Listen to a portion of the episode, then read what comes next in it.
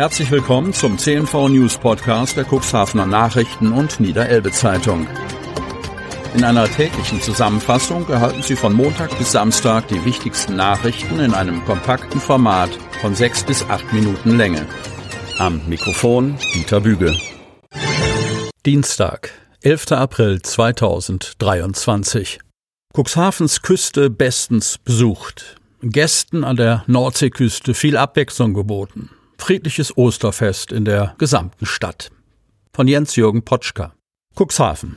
Die Stadt am Tor zur Welt erlebte an Ostern 2023 einen ersten großen Besucheransturm. Bereits am Gründonnerstag und Karfreitag waren die Gästequartiere, Hotels, Cafés und Restaurants bestens frequentiert. Und Cuxhaven zeigte sich einmal mehr als guter Gastgeber. Temperaturen um die 11 Grad Celsius und immer einmal wieder ein paar Sonnenstrahlen beflügelten die Menschen, viel Zeit an der frischen Luft zu verbringen. An Freizeitaktivitäten wurde über die gesamten Feiertage in vielen Stadtteilen etwas geboten. Einheimische und Gäste erlebten ein friedliches Fest. Das große Rund des Kämmererplatzes vor dem Pressehaus war am Vormittag des Karsonnabends vollgeparkt mit Fahrrädern. Viele nutzten die freie Zeit für einen schönen Bummel durch die City. Letzte Präsente für das Osterfest wurden besorgt oder ein erstes Eis unter freiem Himmel geschleckt. Auch rund um Cuxhavens alte Liebe herrschte reges Treiben. Viele hatten ihre Jacken aufgeknöpft und streckten ihre Köpfe auf der Aussichtsplattform am Weltschifffahrtsweg nicht nur in Richtung der Schiffe, sondern genossen die Sonnenstrahlen. Lange Schlangen gab es zeitweise vor den Ausflugsschiffen. Die Jan Cooks bot wieder ihre beliebten Fahrten zu den Seehundsbänken an. Kiki Lutz vom Fahrkartenschalter auf der Meile bei der alten Liebe freute sich über die große Nachfrage. Doch hin und wieder musste sie ihre Stimme erheben und rief hinter einigen Radlern hinterher, die sich einfach mit ihren E-Bikes mitten durch die Menschenmenge manövrierten.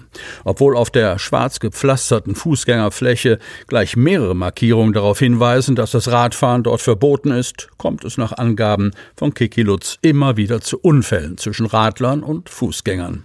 Auch in Salenburg war am Osterwochenende richtig was los. Die dortige Straße Querspange verfügt geschätzt über die größte Dichte an Narzissen in der ganzen Stadt. Die gelbe Farbenpracht auf dem Weg zum Strand war eine echte Freude. Auf der Waldbühne beim Wienerwald wurde ein abwechslungsreiches Musikprogramm geboten. Auch das Wattenmeer Besucherzentrum war gut besucht. Mitarbeiterin Erika Patzer hatte am Sonnabendnachmittag gegen 16 Uhr bereits 249 Besucher in der beliebten Bildungseinrichtung begrüßt. Am frühen Abend zog es die meisten Gäste ganz offensichtlich an den Döser Seedeich. Dorthin hatte die Nordsee Halbert Cuxhaven GmbH zum diesjährigen Osterfeuer eingeladen.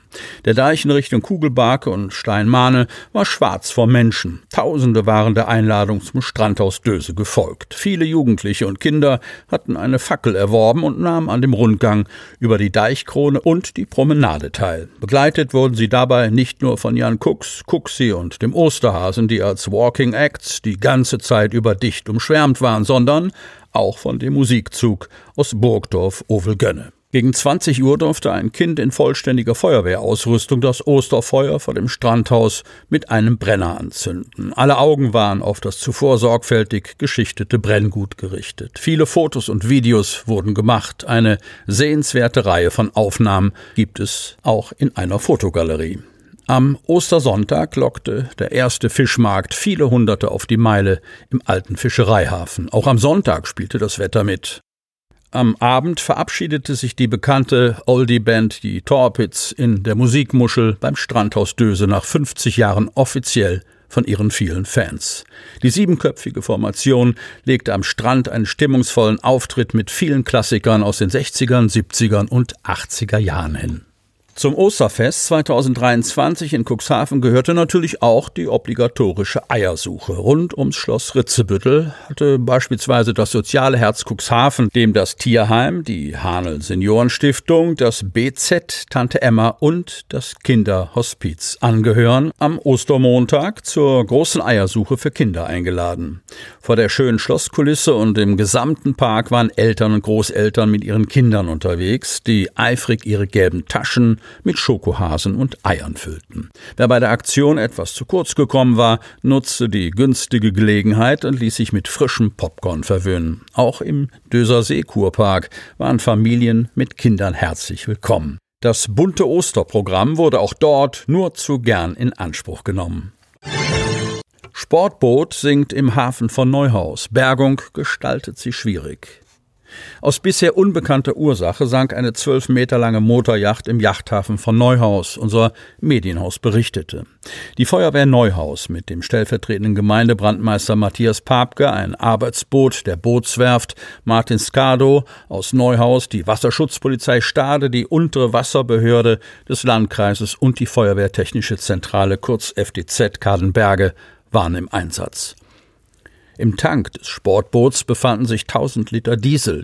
Deshalb wurden unter Mithilfe eines geeigneten Arbeitsbootes der Bootswerft Neuhaus und der Feuerwehr nach Rücksprache mit Matthias Papke große Ölsperren ausgebracht. Am Sonnabendmorgen gegen 8 Uhr begann die beauftragte Bergungsfirma aus Hamburg, sich einen Überblick von der gesunkenen und unter dem Anleger eingeklemmten Motorjacht zu machen. Die Bergungstaucher mussten spezielle Hebesäcke unter dem Rumpf des Havaristen installieren. In der Nacht Ostersonntag gegen 1 Uhr wurde die Aktion unterbrochen. Erst am Abend des Ostersonntags gelang es den Tauchern, die Motorjacht wieder in eine aufrechte Position zu bringen. Gegen 20 Uhr wurde dann erneut die Feuerwehr Neuhaus alarmiert, um das Boot leer zu pumpen, damit es wieder schwimmfähig wurde. Alle Maßnahmen der Bergung liefen in enger Abstimmung mit dem Landkreis Cuxhaven. Nach über 35 Stunden kniffliger Arbeit liegt die havarierte Yacht wieder an ihrem Liegeplatz. Sie soll als nächstes per Kran aus dem Wasser gehievt werden. Experten sollen untersuchen, warum das Schiff gesunken ist. Der Sachschaden ist hoch, möglicherweise handelt es sich sogar um einen Totalschaden. Sie hörten den Podcast der CNV Medien. Redaktionsleitung Ulrich Rode. Produktion Win Marketing. Agentur für Text, Ton und Kommunikationstraining.